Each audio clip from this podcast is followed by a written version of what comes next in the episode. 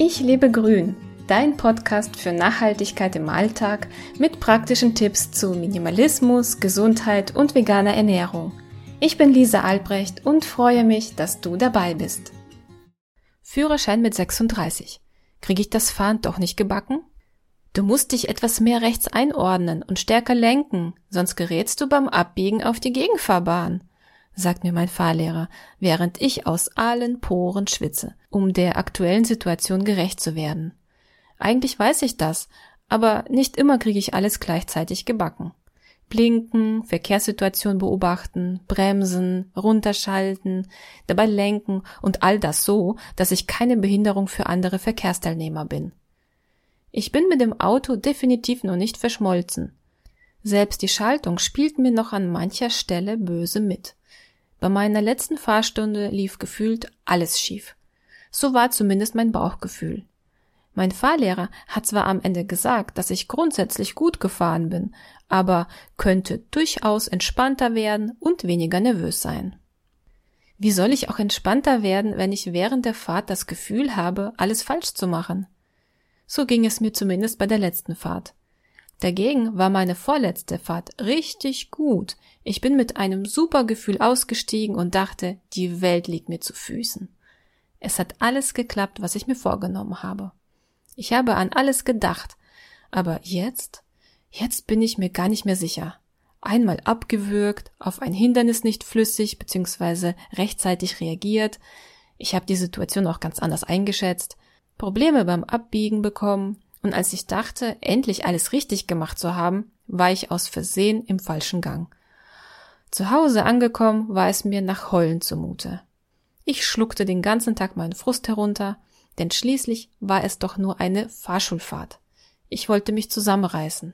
Im Herzen und im Bauch hatte ich aber das Gefühl, ein Messer würde drinstecken. Ich war so richtig von mir enttäuscht. Am Abend, als alle im Bett waren, ließ sich alles Revue passieren.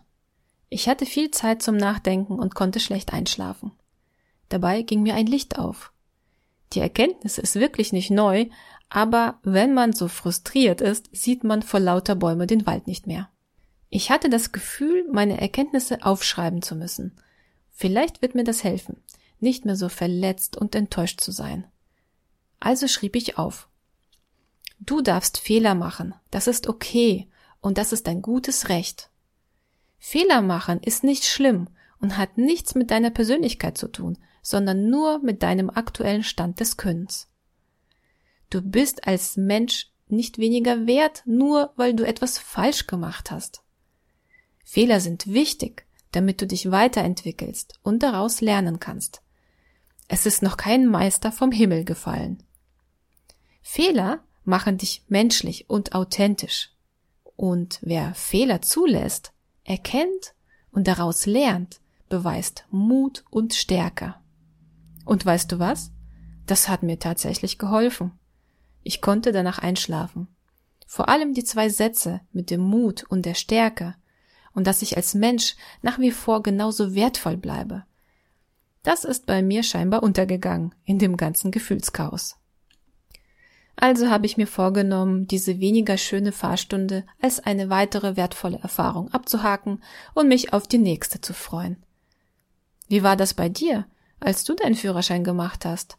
Hattest du auch Fahrstunden, die dich richtig fertig gemacht haben? Ich habe gestern Abend meine Fehler analysiert und werde an ihnen feilen. Das Problem mit dem Schalthebel habe ich nun auch gelöst. Ich weiß jetzt, woran es liegt, dass ich manchmal im falschen Gang bin.